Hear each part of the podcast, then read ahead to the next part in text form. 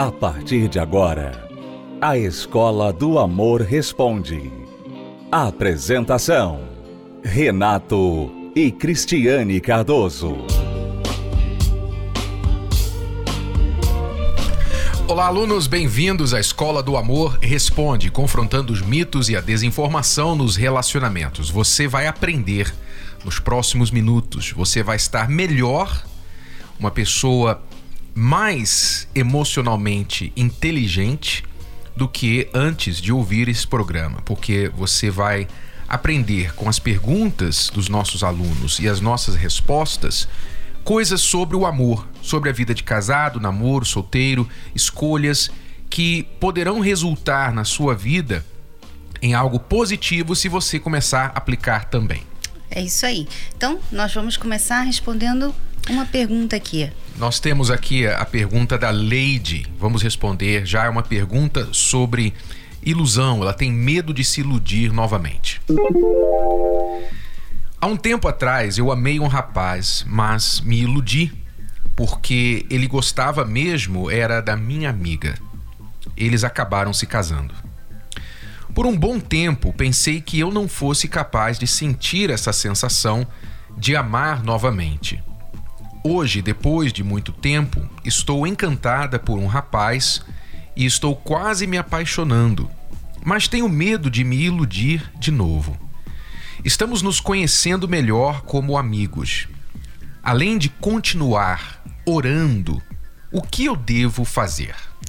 A primeira coisa que eu gostaria de falar para você, Lady, é que você não amou essa pessoa que você diz que amou né, que, que acabou se casando com uma amiga sua. Você não amou. Por que eu falo isso? Porque o amor, ele não é uma coisa que você sente por um tempo e vai embora e, e você então passa para outra. Né? Isso se chama paixão. Você foi apaixonada por ele. A paixão realmente ela é temporária. E a paixão ela pode iludir as pessoas. Você pode sentir muita paixão por um tempo e não ser correspondida, ser iludida por aquilo e achar que você não foi feita para o amor. Quer dizer, é você comparar a paixão que não tem nada a ver com amor com amor e achar que pro resto da vida você vai ser iludida assim. Toda vez que você se entregar para uma pessoa, você vai receber esse retorno. O amor não faz isso. O amor, na verdade, vem com as lutas, né? Quando eu conheci o Renato, eu gostava muito dele e ele também gostava muito de mim.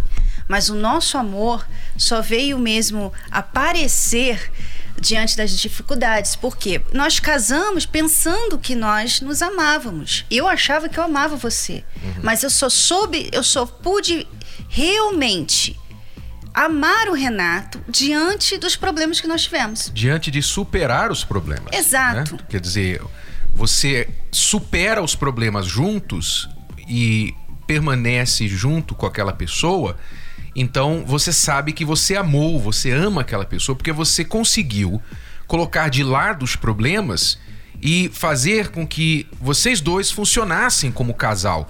Então, o amor faz isso. O amor é capaz de sustentar um relacionamento e salvar um relacionamento de assim. sacrificar, né? Você ama tanto aquela pessoa que você quer vê-la feliz. Então, no seu caso aqui, você está começando a se encantar com um rapaz e está quase se apaixonando. Não sei o que, que, isso quer dizer. Começando a cometer o mesmo erro do outro, né? Que ela se apaixonou pelo outro, não deu em nada, ela quer se apaixonar de novo por este aqui. É. Né? Então ela tem que tomar cuidado porque ela está confundindo amor com gostar. E gostar, não. você pode gostar é, de muita gente, não. de muitas coisas. Amor com paixão, porque o gostar, você até tem direito de gostar. O problema da paixão, Renato, que eu vejo que as pessoas não entendem, é que a paixão leva você a fazer loucuras. Você deixa de se amar pela outra pessoa. Você se entrega à pessoa sem ela se entregar de volta para você. Você dá a sua vida por alguém que não tem o seu amor, que não te ama. Então a paixão não é não é um sentimento confiável. Então você não deve querer se apaixonar. Você deve procurar conhecer melhor a pessoa, conhecer, conversar bastante, passar um tempo. Você disse que vocês são amigos, ótimo, mas você não deve se entregar, se jogar nesse relacionamento, né? Você deve ir com calma, gostar, procurar ver o que ele gosta, o que, que ele não gosta, começar a ver tudo, tudo sobre essa pessoa. E na medida do tempo que você vai conhecendo a pessoa, você vai gostando dela cada vez mais, dependendo, né, o que você acha, né? Você vai gostando um pouco mais dela. Aí você vai tendo aquela, aquela certeza dentro de você que essa pessoa tem um perfil da pessoa que você precisa na sua vida.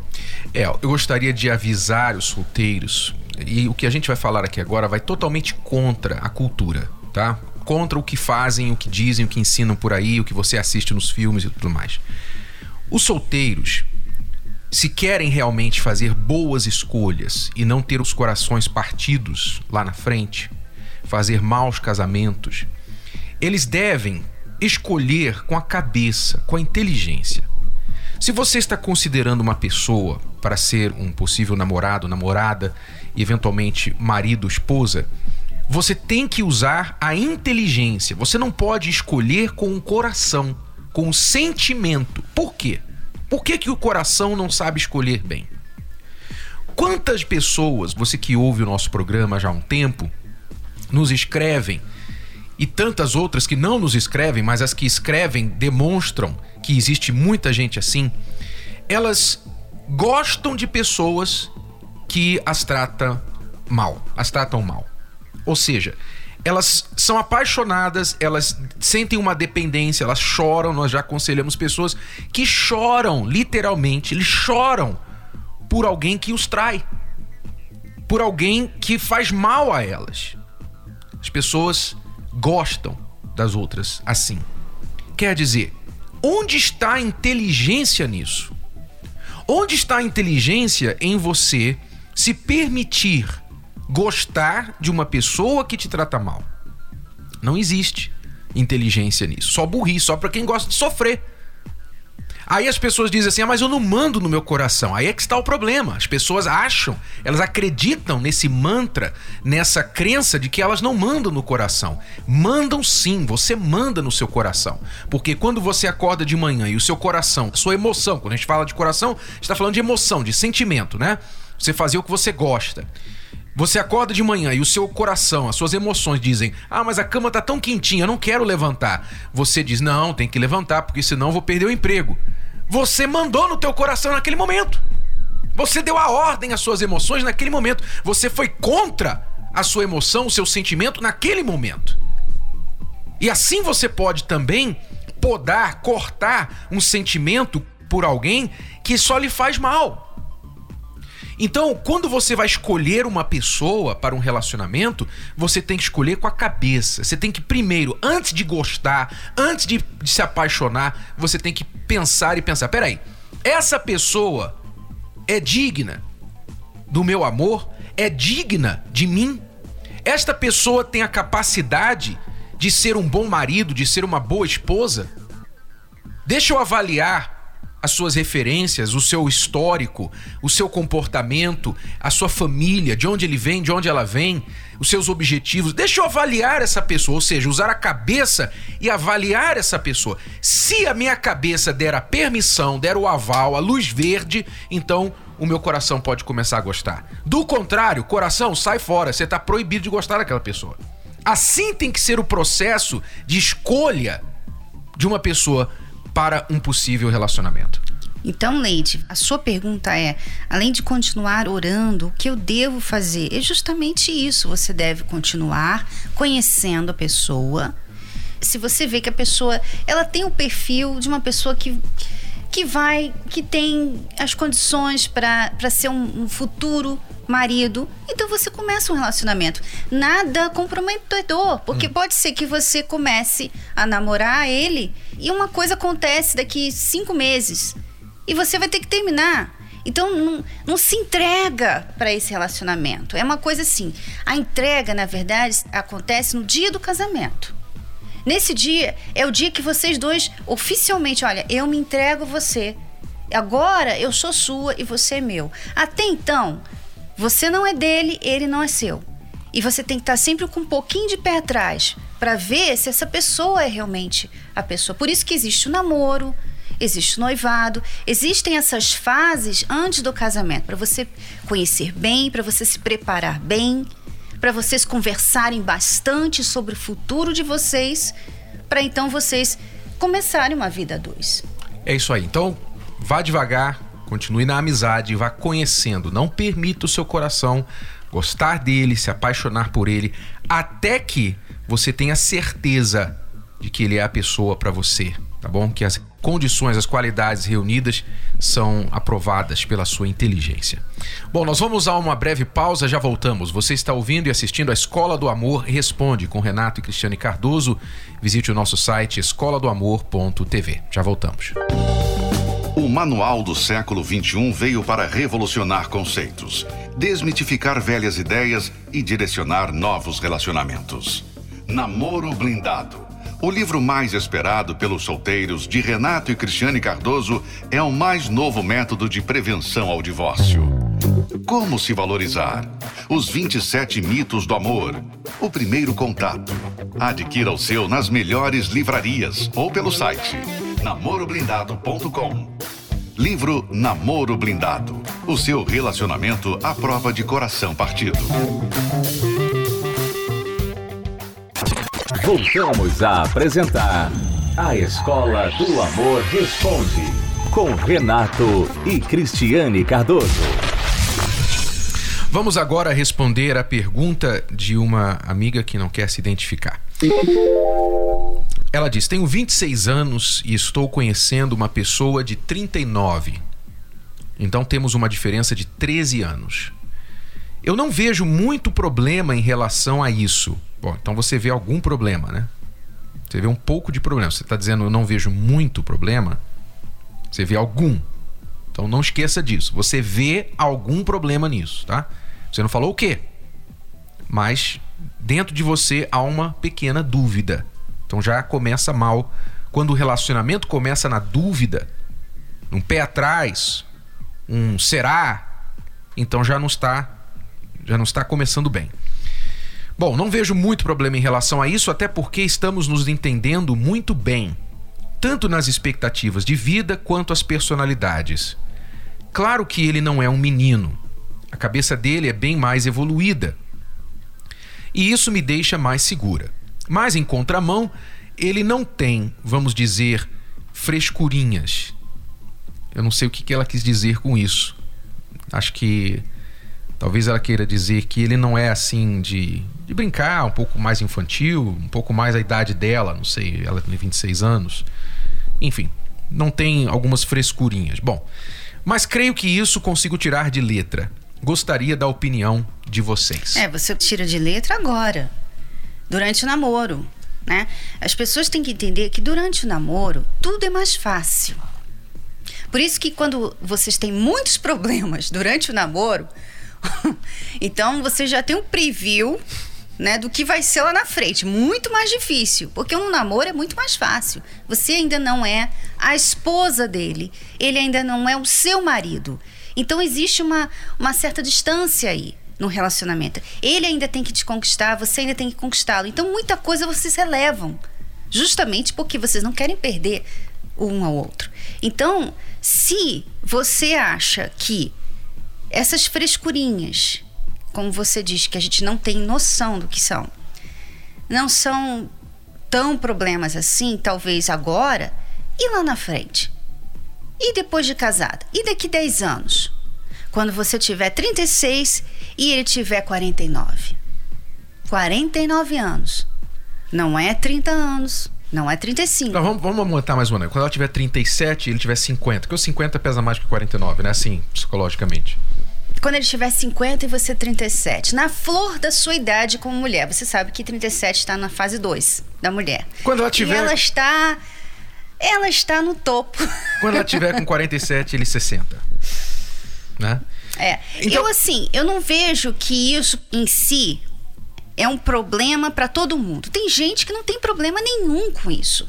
Tem gente que não vai ter problema porque a própria personalidade da pessoa ela é mais receptiva à, à maturidade do marido. Até ela, ela gosta, ela é, mais, ela é mais reservada, mais caseira. Então o marido vai envelhecendo mais rápido e ela tá ótimo, tá tudo bem. Agora, se você é aquela mulher que quer sair, quer viajar, quer ter um monte de filho, e o seu marido 50, 55, 60. Já tá mais para avô do que para pai. Né? Provavelmente né? ele não vai querer sair, sabe? Ele não vai querer viajar, ele não vai querer ficar com as crianças. Então você tem que pensar nisso.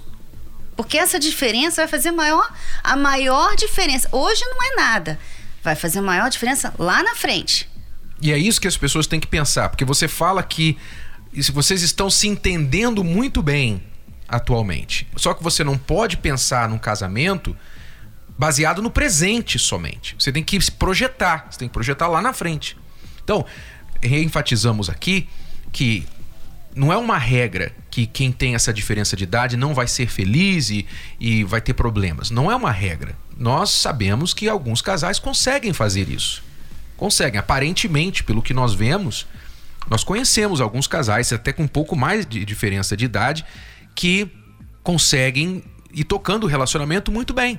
Mas você pediu a nossa opinião. A nossa opinião, de forma geral, é bom que as idades estejam aproximadas. É bom por várias razões. Porque vocês passam a curtir as mesmas coisas, vocês têm a mesma energia, o mesmo vigor.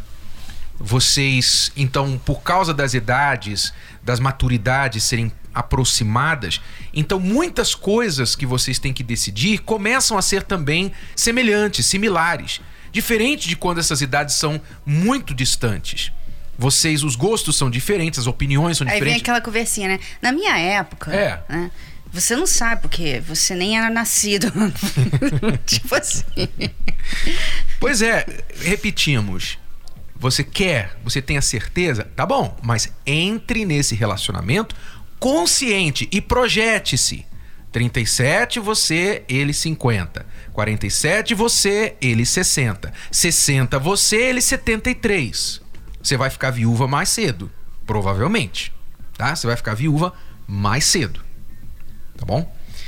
Então, desde que você esteja satisfeita com isso e ele também, vá em frente. Nosso conselho é que as pessoas procurem estar com um parceiro que tem uma idade aproximada da dela. Normalmente que o homem seja um pouquinho mais maduro que a mulher, pela necessidade de providenciar, de prover liderança para ela, para que ela se sinta segura e não tenha que ser o cabeça dele. Tá bom? Desde quando eu comecei a frequentar as palestras, é, eu tenho notado que o meu jeito, né, o relacionamento com as pessoas no meu trabalho, em casa, com a família, com os amigos também, né? Tem me ajudado muito. O caráter também mudou. Antes eu era uma pessoa nervosa, né? Nem parece, assim, olhando, mas eu não tinha muita paciência, né? E com as palestras, eu tenho aprendido justamente a ter paciência nas minhas atitudes, certo? E é por isso que é importante para mim frequentar a terapia do amor, né? Ela não é só para a gente cuidar da vida sentimental, mas primeiramente a gente, né? O interior. Vale muito a pena. Eu frequento as palestras desde o início do ano, desde janeiro. E eu não pretendo sair daqui nunca mais, até o fim aqui para mim. Então, é minha primeira vez aqui na terapia do amor tô com uma expectativa de realmente aprender o amor inteligente, né? Não agir na emoção, pelo coração. Eu via pela TV, então já me chamava bastante atenção, né? Tudo que já havia acontecido com eles, tiveram problemas, conseguiram superar e estão dando esse ensinamento e passando isso pra gente, né? É, eu vim aqui não para encontrar uma namorada, e sim me tornar uma pessoa adequada para mim mesmo, para mim acabar me tornando uma pessoa adequada para a próxima pessoa também. O maior castigo para o ser humano, o maior castigo, a maior punição que você pode dar para um ser humano é a solitária. O que é a solitária? Solitária é uma prisão dentro da prisão. É aquela cela onde o prisioneiro, se ele for muito é, mal comportado ou tiver de ser corrigido severamente, ele é colocado no lugar chamado solitária, onde ele não vai ver ninguém, falar com ninguém, ouvir ninguém, vai ficar sozinho, literalmente. para você entender o mal que a solidão faz para o ser humano. Então, o que eu estou falando aqui, o que nós estamos falando é, primeira coisa, se você não quer que a solidão seja o seu destino, não embeleze esse destino. Não glorifique, não enfeite esse destino. Não tente justificar com as desculpas que as pessoas solitárias que não conseguem resolver o seu problema de solidão inventam por aí. Não abrace isso ou ficar enchendo coisa para fazer, né? Uhum. Enchendo a agenda, enchendo os trabalhos, procurando coisa para fazer, para fazer para fingir trabalhar. que aquilo não existe. Né? Exatamente. Né? Para não tem tempo para isso. Para tapar é. buraco. Essa é a questão. Para você vencer a solidão, você tem que encará-la, você tem que fazer as coisas certas para vencer. Mas você tem que entender isso. A sociedade hoje está caminhando mais do que nunca para a solidão. A gente veio a primeira vez, gostamos muito, levamos muitas coisas que eles falaram para o nosso dia a dia, para o nosso cotidiano, aplicamos né, na nossa vida. E estamos aqui novamente para ter mais ensinamentos que a gente precisa, né? O casal, o casamento precisa ter esse, essa renovação, precisa ter um aprendizado, né? Então, já que eles estão é, é, realizando isso, a gente tem que vir aqui para para tomar posse dos conhecimentos que eles vão passar para a gente. Foram vários ensinamentos que eles deram, né, assim sobre a importância da união, da importância de estar juntos, de estar na companhia, né, um do outro, estar juntos sempre nas situações, né, que o que o casal, muitas vezes o casal um está ausente e aí eles falaram dessa importância. Nós viemos do Amapá, longe, né, um pouquinho, e, curtir, né, essa, essa terapia do amor aqui, que pra gente é muito gratificante estar aqui. E eu espero, assim, hoje sair, assim, com mais, mais garra, né, mais, mais vigor, assim, mais conhecimento e aplicar na nossa relação. Participe da Terapia do Amor. Mais informações, acesse terapia do amor.tv ou ligue para 0 operadora 11 3573 3535. Terapia do Amor. A mudança da sua vida amorosa. Bom, alunos, é tudo por hoje. Voltamos amanhã neste horário, nesta emissora, com mais Escola do Amor Responde para você. Até lá. Tchau, tchau. Tchau. Você pode ouvir novamente e baixar esse episódio da Escola do Amor Responde no app Podcasts da Apple Store e também pelo Spotify e Deezer.